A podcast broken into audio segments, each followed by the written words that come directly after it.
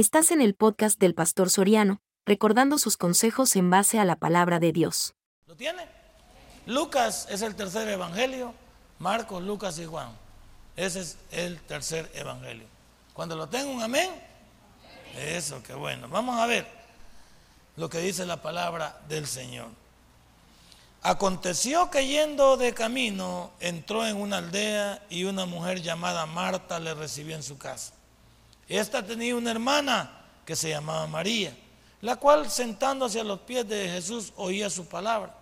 Pero Marta se, ok, se preocupaba con muchos quehaceres y acercándose dijo, Señor, no te da cuidado que mi hermana, que se parece a la Nancy, me deje servir sola Dile pues que me ayude. Respondiendo Jesús le dijo, Marta, Marta, afanada y turbada estás con muchas cosas, pero solo una cosa es necesaria.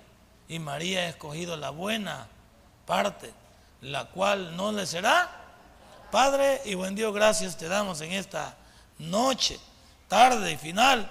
Gracias mi Dios, porque vamos a tener cuidado con ansiedad, porque esa preocupación, ese es estar anticipándome, ocupándome en algo que todavía no ha acontecido.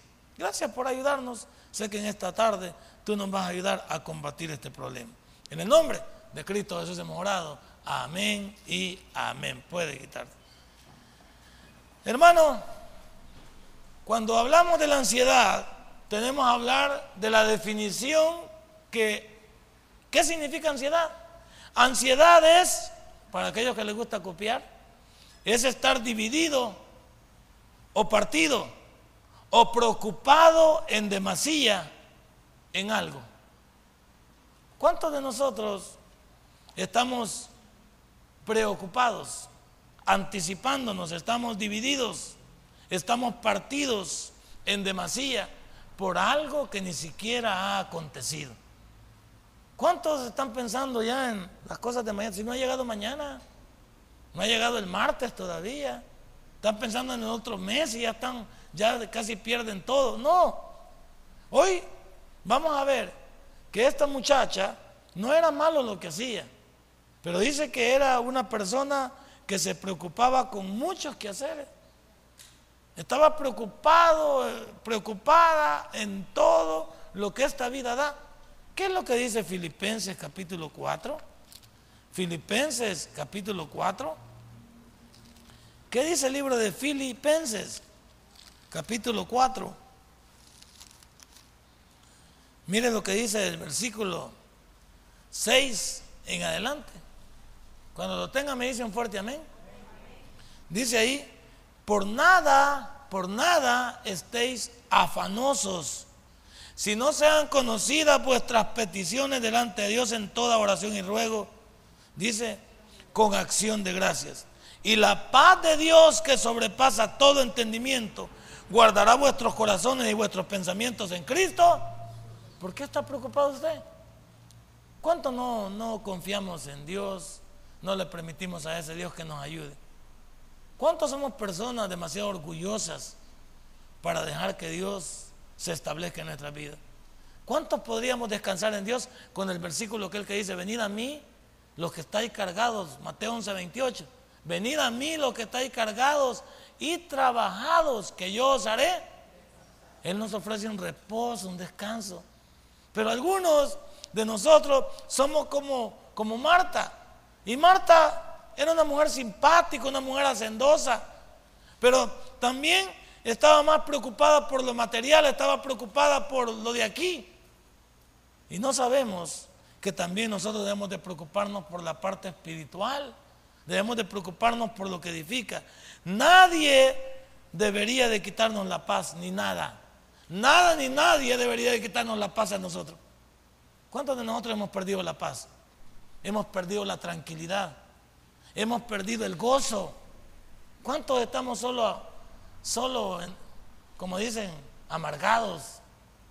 ¿Cuántos estamos distorsionados de nuestra vida? solo con reclamos, esa, vida de negativismo. ¿Cuántos somos negativos? Más negativos que la resta. Y esta noche, ¿qué te quita la paz? Y lo peor es que, ¿sabes qué? todo aquí se va a quedar y tú te vas a ir. Todo aquí se queda. Nosotros a veces luchamos y nos preocupamos por cosas que no podemos cambiar, eso es lo peor. Algo que usted no pueda cambiar y está preocupado y no lo puede cambiar. ¿Por qué no le permite que Dios lo ayude? ¿Por qué no permite que Dios edifique en usted? Ahora, otra de las cosas que le tengo aquí puestas y que escribí. ¿Por qué estás ansioso el día de hoy? ¿Por qué estás ansioso el día de hoy? ¿Qué te quita la tranquilidad? Y yo le he puesto ahí. ¿No crees que estás muriendo por lo que está pasando en ti? Porque uno estamos muriendo. ¿Usted cree que las preocupaciones no te quitan la vida? ¿Usted cree que estar, estar enfrascado y que te dé una, una tu no estás problemado? ¿Tú crees que eso no te puede llevar a un ataque al corazón? No te puede llevar a un derrame cerebral, a una parálisis facial, a una enfermedad psicosomática. Si muchos estamos enfermos de, de solo problemas, estamos hinchados de solo dificultades. ¿Cuántos padres, los hijos nos están quitando la vida? ¿Cuántos matrimonios, los cónyuges nos estamos quitando la vida? ¿Cuántos dejamos que, que nuestros compañeros de trabajo nos quiten la vida? ¿Cuántos nos están quitando la tranquilidad de nuestros vecinos? Sueños no concluidos, cosas no alcanzadas, nos están quitando la vida y ya, y ya no se puede. Usted no puede cambiar el pasado, el pasado está pasado. Usted debe enfocarse en el presente y el futuro. Pero algunos vivimos en el pasado. ¿Qué te quita el sueño, la tranquilidad, la paz al día de hoy? ¿Por qué estás muriendo? Cada vez que estás más preocupado, solo imagínate cuánto tiempo de tu vida estás sacrificando. Algunos están sacrificando su vida hoy mismo, porque hoy mismo están muriendo. ¿Cuántos minutos estás perdiendo? ¿Cuántos segundos? ¿Cuántas horas? ¿Cuántos días estás perdiendo en tu vida? Porque sos una persona ansiosa, una persona afanosa, una persona que está dividida, partida, preocupada. ¿Qué te quita la tranquilidad hoy? ¿Por qué estás ansioso al día de hoy? ¿No crees que es digno de, primero, de, pues ponernos claros? ¿Puedo yo cambiar lo que me pasa? Es una buena pregunta. Y si yo la puedo cambiar, fíjese bien, si yo la puedo cambiar, ¿qué significa? No necesito a Dios ni a nadie. Pero si no la puedo cambiar, entonces ¿por qué me voy a preocupar si no la puedo cambiar? Se, lo, se la tengo que entregar a Dios. Cuando el médico me dice, mire, váyase para su casa porque aquí ya no hay solución, usted entiende ahí que ya no puede pasar de eso. Ya lo mandaron para su casa a morir. Y ya donde queda Dios y le dice, Señor, aquí me han dado la peor de las noticias. ¿Qué dices tú, Señor? Porque yo de todos modos ya me desahuciaron. Ya me dijeron que no tengo solución. Pare eso. No es cierto. Y le voy a poner un ejemplo.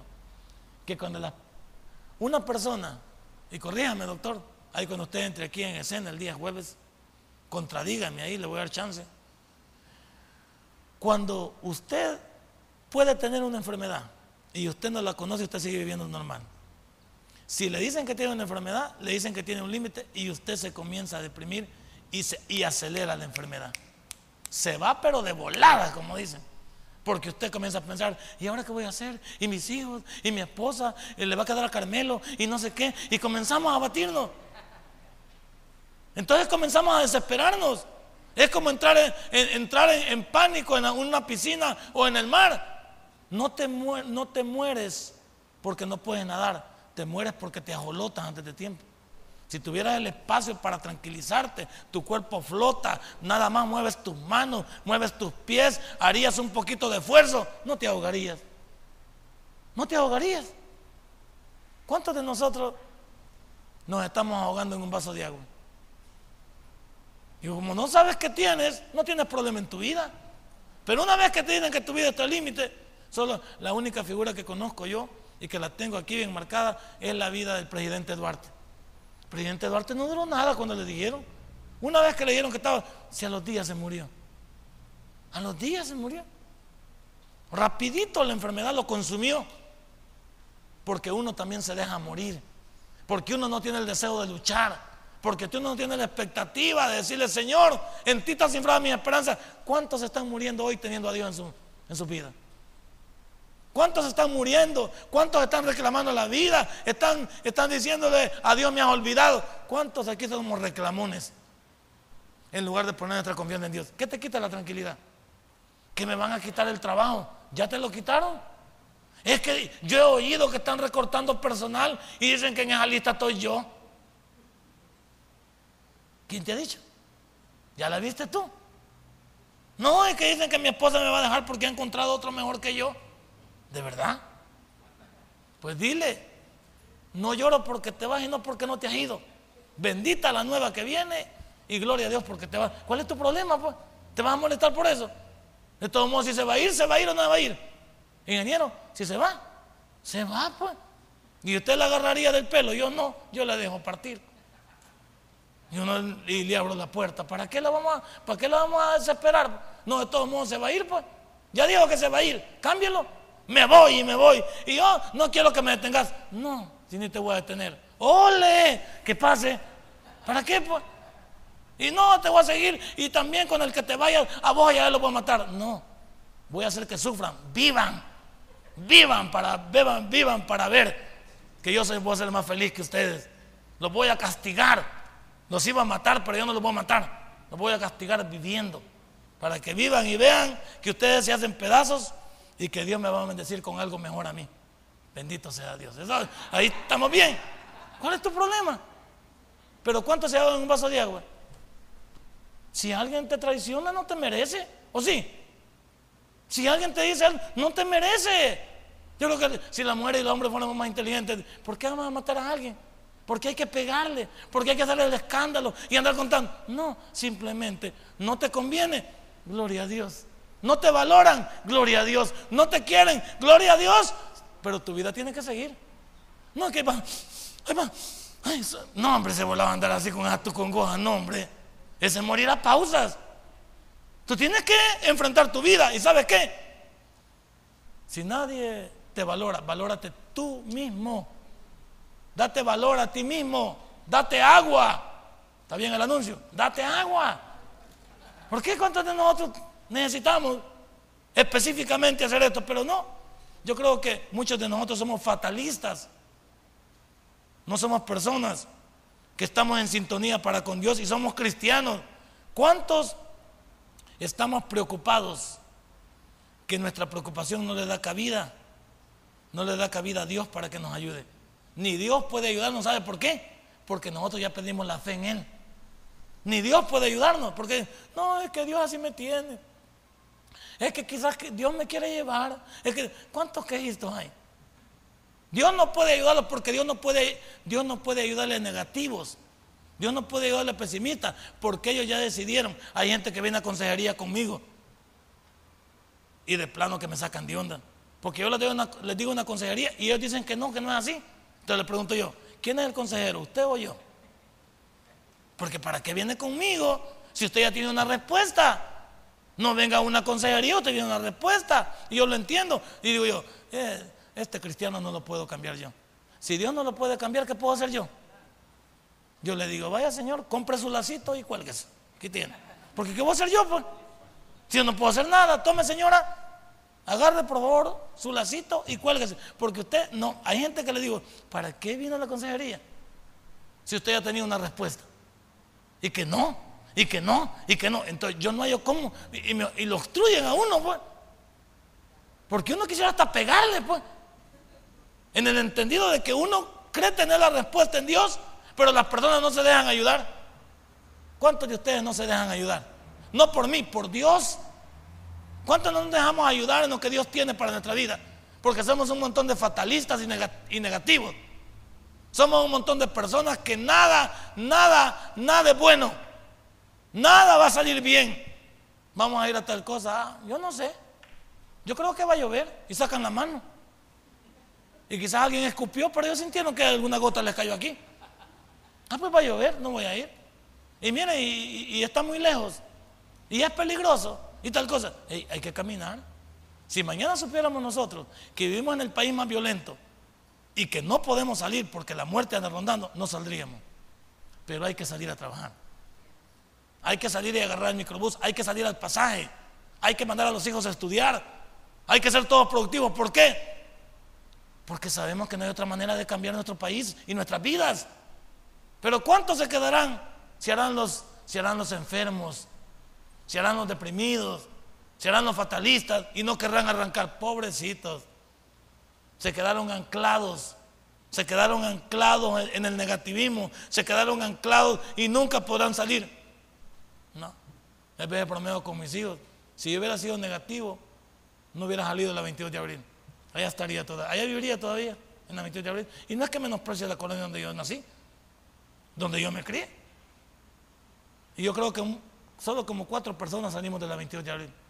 Cuatro o tres personas que yo conozca que hemos salido más o menos de esa colonia para fortalecernos y saber que teníamos una vida fuera de ahí.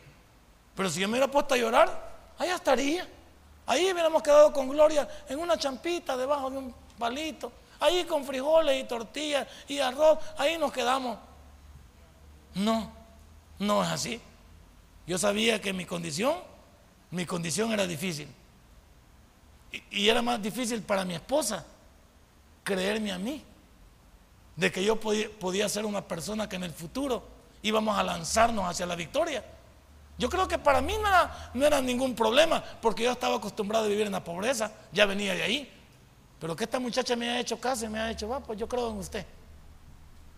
Yo creo en usted que creo que la vamos a hacer. No era fácil para ella. Teniendo a todos, teniendo a la iglesia, a la suegra, al suegro, a todos en contra.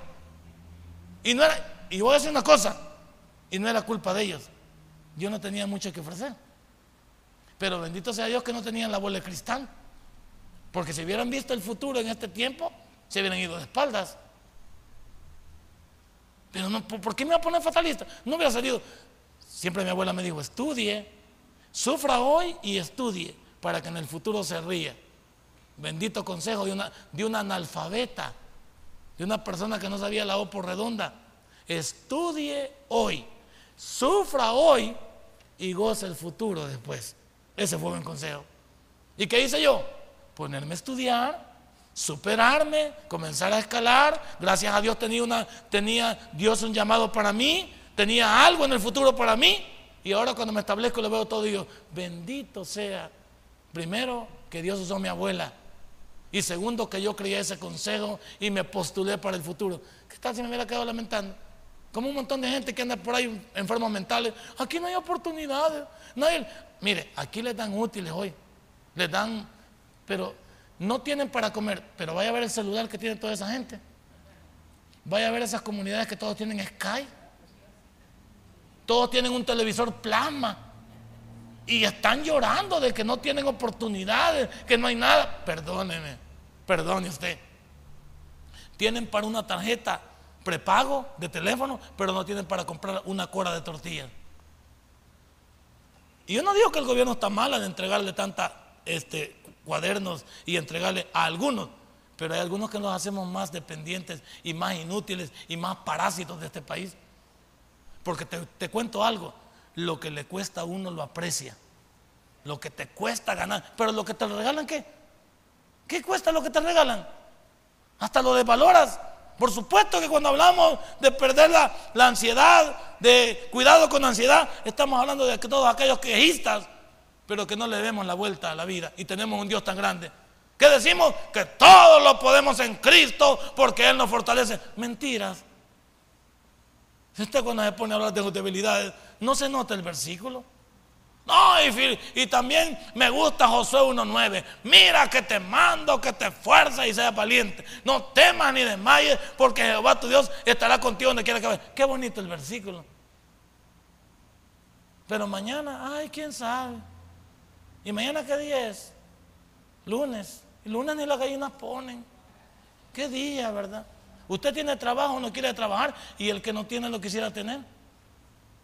Ay, yo con, esta misma mujer, esa mujer que usted tiene, otros la quisieran tener y usted la tiene y usted la desprecia.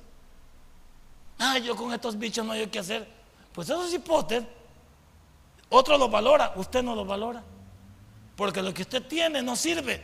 Pero es que nadie sabe algo, nadie sabe cuánto ama algo hasta que lo ha. Ahí comienza a chillar. Patadas de ahogado, lágrimas de cocodrilo.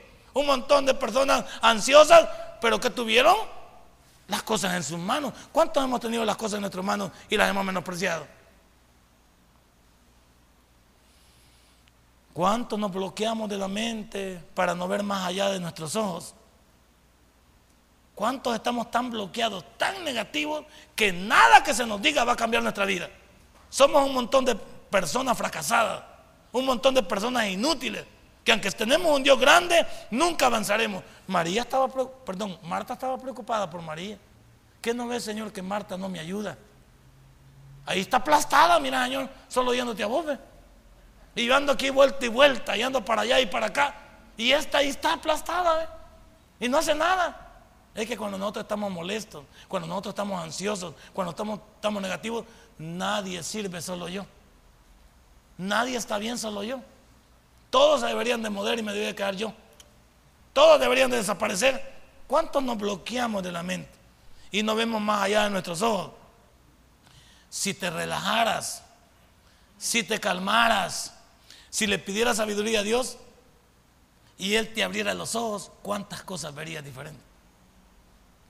si permitieras que Dios te iluminara, ¿cuántas de las cosas que tienes hoy que no cambian pudieran cambiar para el futuro?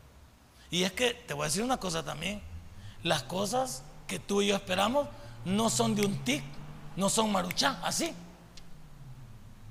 ¿Cuánto se necesita para superarse en la vida? ¿Es de un día para otro superarse? Entonces requiere de un esfuerzo. Llegar a una escala en un trabajo es de un día para otro. Mire, yo ando buscando trabajo. ¿Y de qué quiere? De gerente. Ah, va, de gerente quiere el niño. Y va llegando. Pero él quiere de gerente. ¿Tiene la, capacidad y la calidad para ser un gerente usted? Al principio le dice, ¿y, usted qué ha estudiado? Pues yo he estudiado nada más tercer grado. ¿Y usted con un tercer grado tiene derecho a eso? Le preguntan, ¿tiene derecho usted? ¿Y sabe usted lo que es administración? No, pero he oído. Yo aprendo rapidito. Ah, ¿Y con eso la vamos a contratar? Pues? ¿Tienen las nociones usted de administración? ¿Tiene las nociones usted de, manejo de personal? ¿Tiene la noción usted de la, oferta y la demanda?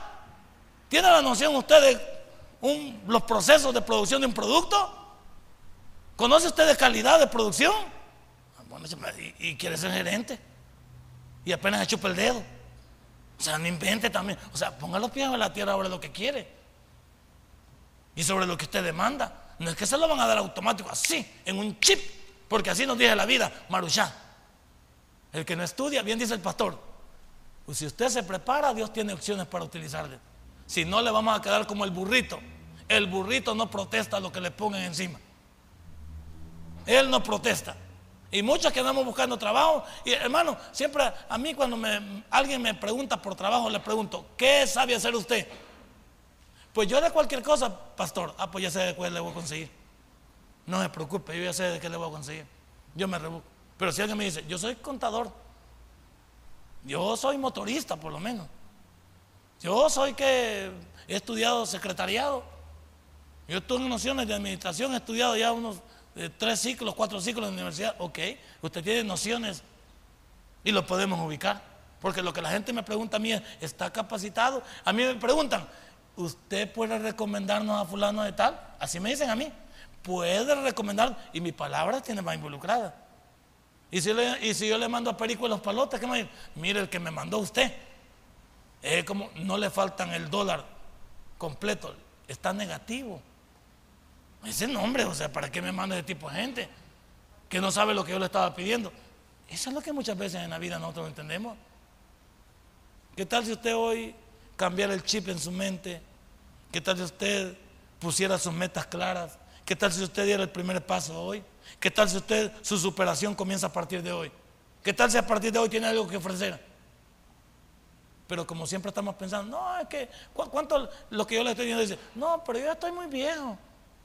No, pero es que yo creo que. No le digo porque no salimos de nada. No, pero es que yo no. Yo nunca tuve. No, es que. No le digo, no podemos cambiarle. Relájese, tranquilícese, no cuente hasta 10, cuente hasta mil, por favor. Si es que sabe contar. Luego, quiero en esta tarde también decirle que cuando nosotros somos ansiosos, nos volvemos personas criticonas, amargadas, resentidas y rencorosas. Una persona ansiosa, una persona preocupada, una persona dividida, una persona partida, no solo de su corazón, sino de su mente, es una persona criticona. ¿Sí o no? Como no puede conseguir nada, él tiene que, tiene que echarle tierra a todos los demás. Si este anda de carro porque es mañoso, vaya, mire. No, si esta muchacha anda de carro porque como anda con don fulano de tal, él la mantiene. Ya va usted con la crítica. Pero como no hay que nada que hacer, tenemos que echarle tierra de allá para justificar mi posición. Somos criticones. No, es que yo, como, no, como yo no tengo esas piernas, como yo no tengo esa imagen, somos criticones. Alguien ha subido en empresa y este subió por yoyo. No, es que este es hermano de gerente. ¿Cuántos somos criticones? Y eso nos vuelve fatales. ¿Cuántos somos amargados? Personas resentidas, amargadas, que nada es, satisfactorio. Siempre andamos cargando lodo, como dice el hombre, piedra poma, alambre espigado, graba número qué, número 4, 3, 2, 1 si quiere usted. Y somos personas que, el que hable con nosotros se enferma, papá. ¿Con cuántas personas habla usted que se enferma? Porque nunca hablamos nada de acuerdo. Siempre quejándose, siempre amargado. ellos, ellos son las víctimas de todo. Y por último, los rencorosos, esos son más peligrosos. Porque los rencorosos hasta daño te pueden hacer. Los rencorosos están a punto de asesinar. Los rencorosos están, están a punto de sembrar cizaña en alguien para destrozarlo. Los rencorosos son capaces de qué? De darte con el puñal por la espalda. Es difícil tratar con ese tipo de personas. ¿Y todo por qué? Porque no controlan su ansiedad. Porque son personas que no entienden que nada debería de quitarles la paz. Y máximo cuando somos cristianos. ¿Sabes por qué? Porque e, el, temor es, es enfermizo. Es una estrangulación mental y espiritual que lleva al suicidio. Porque cae en depresión. ¿Quieres que te lo voy a repetir? Lo que es la ansiedad es un temor enfermizo, es una estrangulación mental, porque no sales de aquí, y espiritual que te lleva al suicidio. Como crees que no hay, no hay solución para ti, quieres tomar una salida fácil y cobarde. ¿Y cuántos por eso caen en.?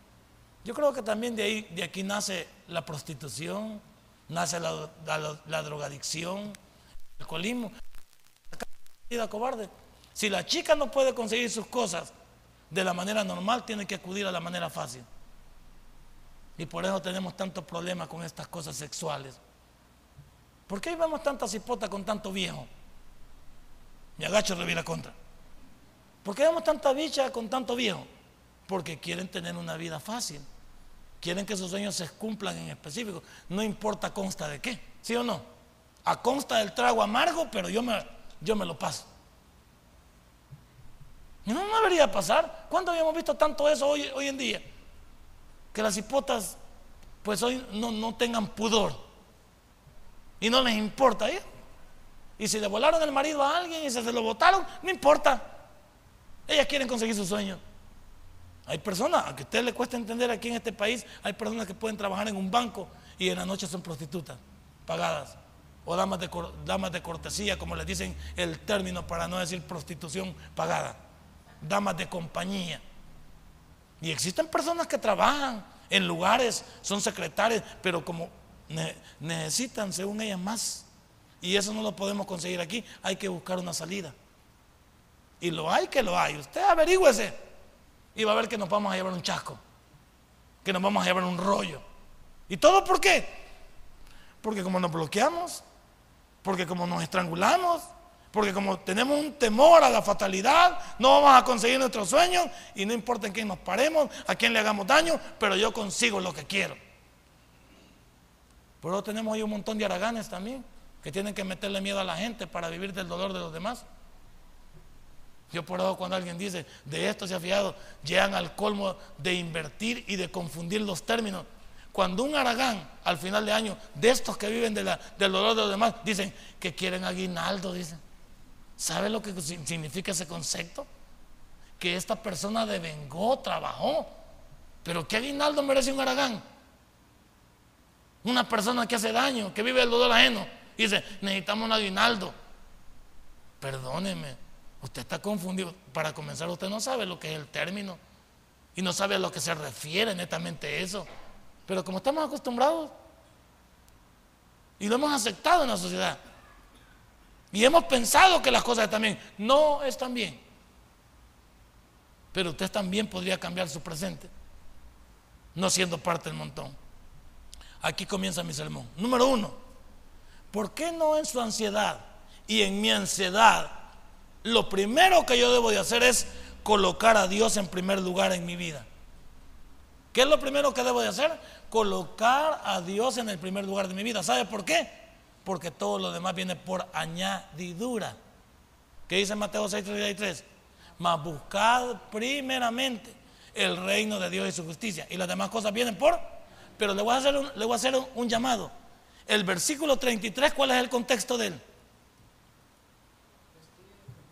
Sí, pero viene el versículo 25. Y léame el versículo 25 en la parte de la Reina Valera arriba que dice. ¿Qué dice la Reina Valera arriba del capítulo 6, 25 en adelante del libro de Mateo? ¿Qué dice arriba? ¿Alguien lo tiene por ahí? Yo quiero que usted lo lea. Y dígame si yo estoy equivocado. ¿Ah? el afán y la ansiedad. Y comienza diciendo todas las cosas que nosotros queremos hacer, tener una más estatura más grande, tener posiciones en la vida. Y Dios comienza a decirte, que no vale más vos que un pajarito que no trabaja, pero siempre se mantiene, siempre se protege?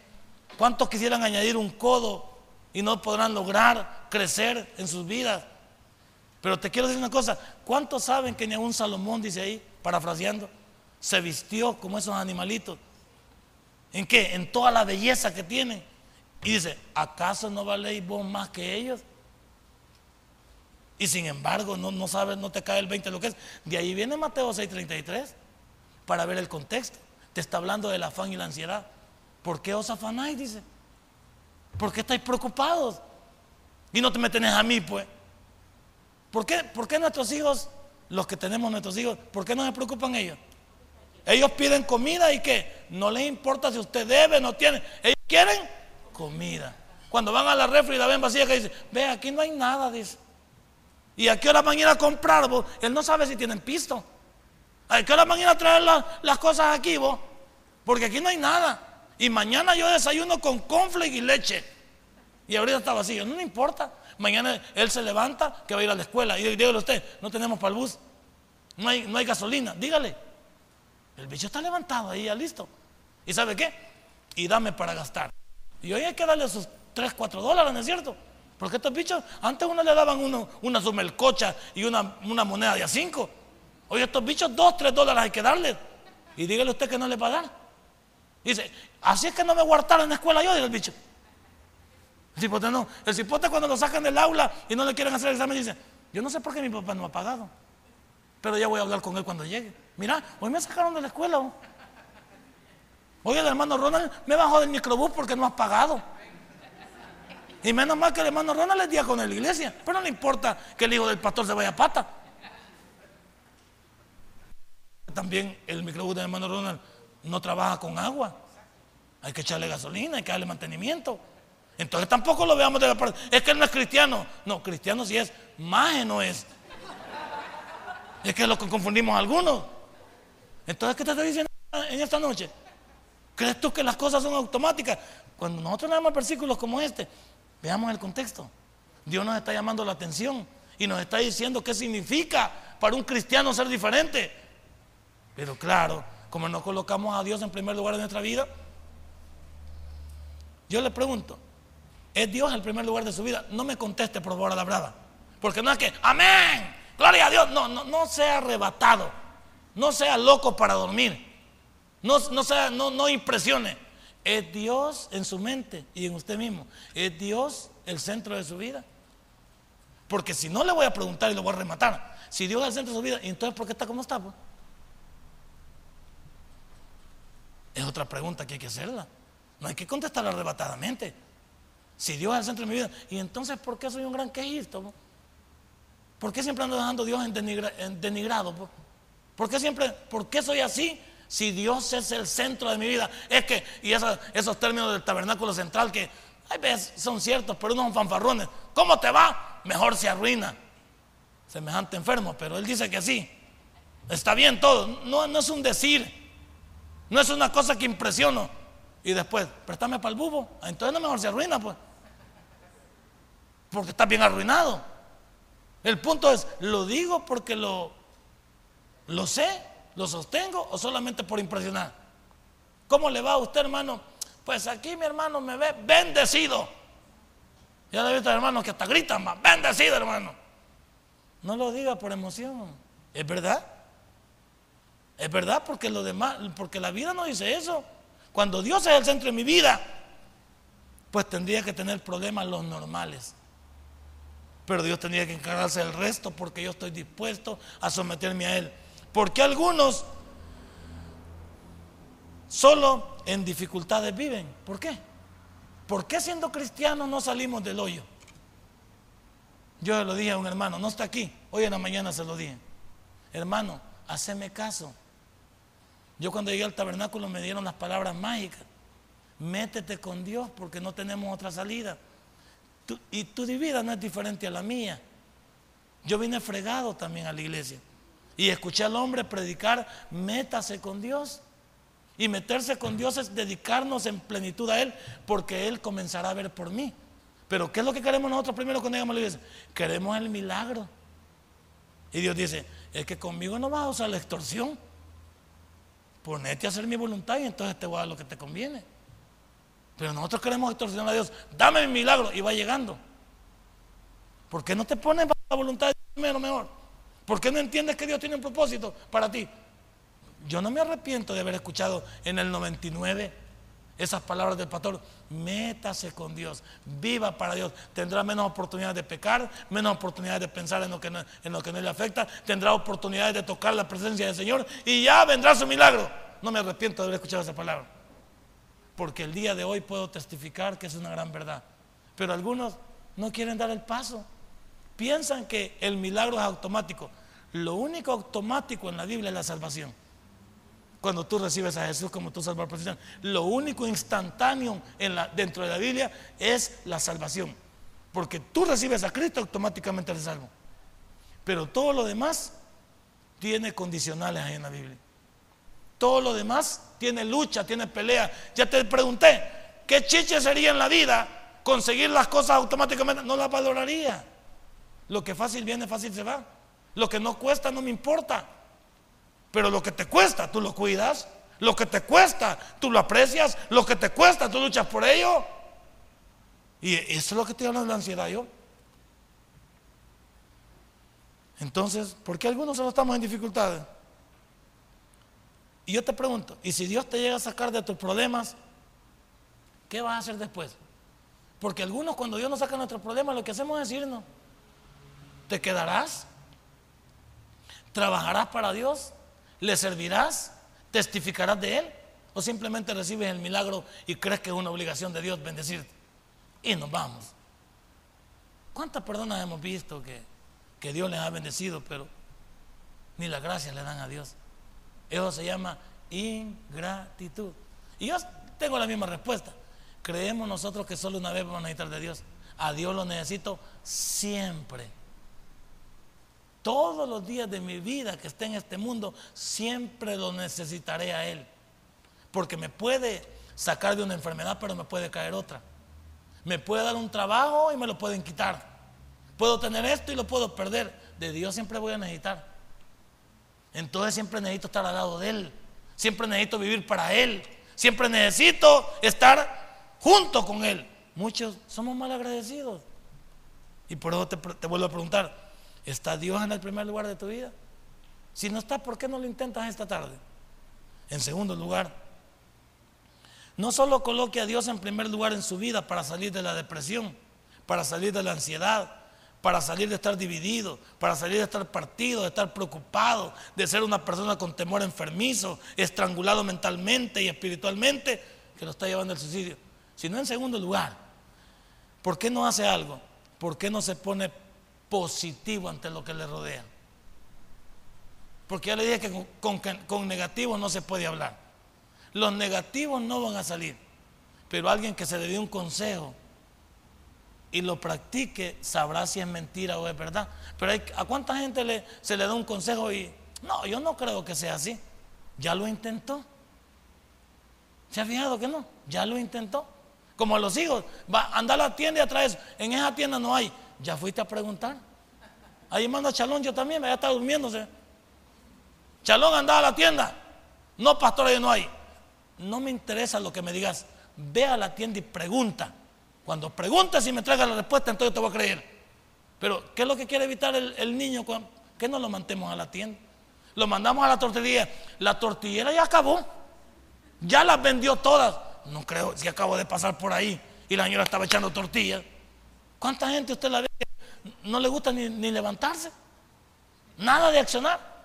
Una persona le dejaron una milpa, un elotal, y preguntó si ya estaban cocidos y con limón y sal. O sea, los quería preparados. ¿Cuántas personas les gusta lo fácil, pues? ¿Por qué no te colocas positivo?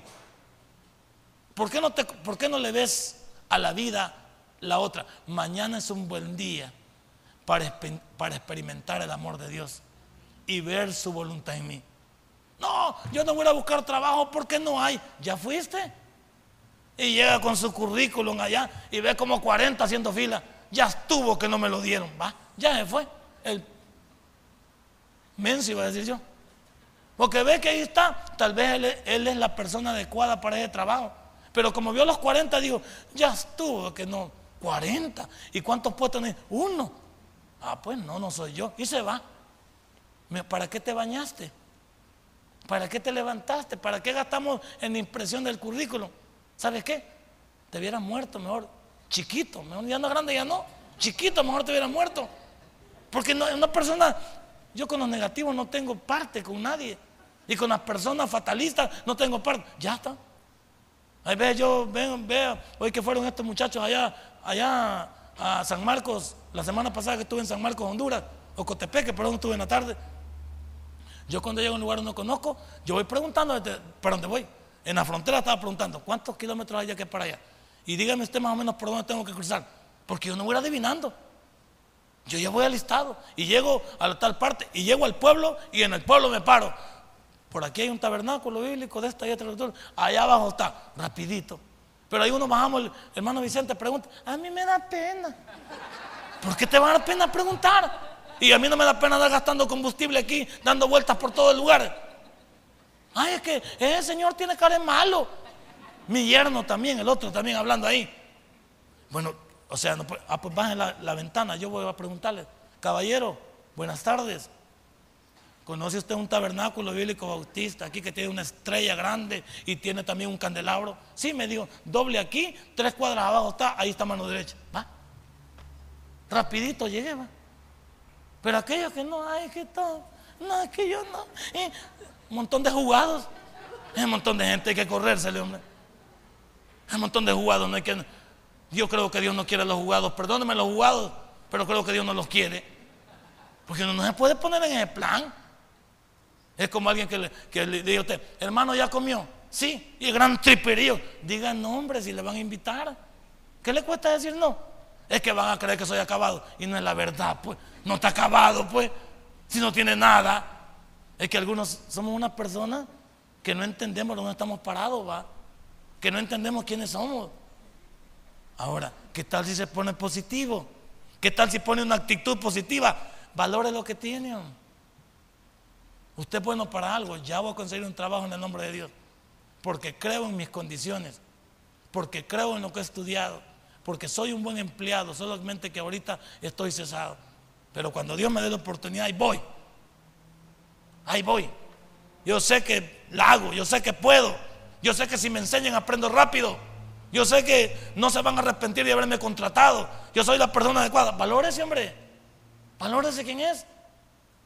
No que le preguntan, eh, eh, ¿y usted puede trabajar puede trabajar de contador? Hace como 18 años salí, pero porque ¿quién está preguntando de cuántos años salió?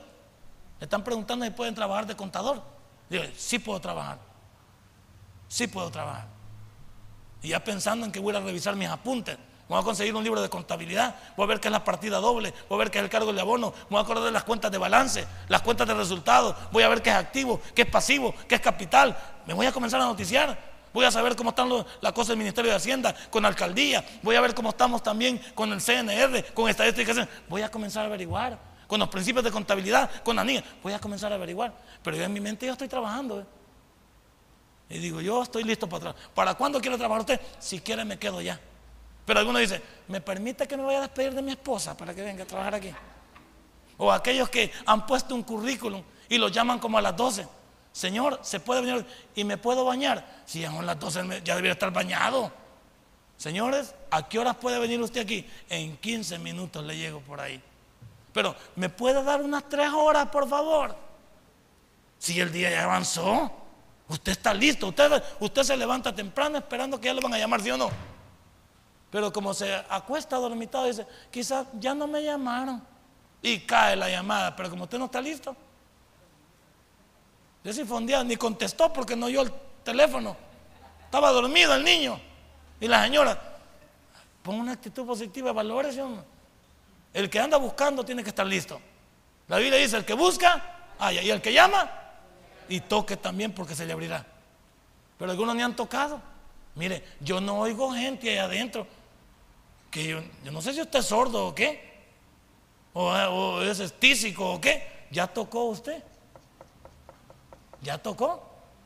Yo creo que no hay nadie. ¿Cree o no hay nadie? No es lo que usted diga. Allí debe haber alguien. Yo que no oigo bulla aquí. ¿Cómo que manifestación? Hombre, sí. Éntrele. Valore su futuro, hombre. Valore su futuro. Personas que no valoran su futuro no saben para dónde van. Personas que nunca llegarán a ningún lado. Siempre serán las mismas macetas. No pasarán del corredor. Porque nunca, no porque la maceta, la maceta pasara el corredor, si pudiera caminar, se movería. Pero no pasa el corredor porque la maceta no tiene pies. Pero nosotros ahí tenemos pies, tenemos las manitas, mire. Aunque anda gente en la calle vendiendo dulces, cieguitos, ancianos, anda vendiendo dulces y usted que tiene las manitas buenas, los piececitos buenos, los ojos buenos, dice que Ay, qué inútil yo. De veras que inútil. De veras que inútil. Porque ese debería ser su nombre. Inútil.